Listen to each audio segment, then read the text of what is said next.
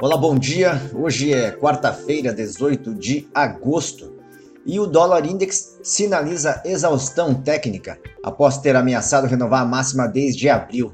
O SP 500 tenta retomar o fôlego.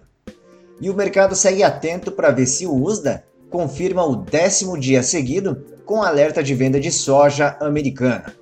Lembrando que em setembro de 2019, o USDA divulgou alerta de venda de grão americano por 16 dias seguidos. Agora, falando de clima, os radares climáticos mostram chance de chuva nos pontos secos das Dakotas e também em Minnesota no próximo fim de semana.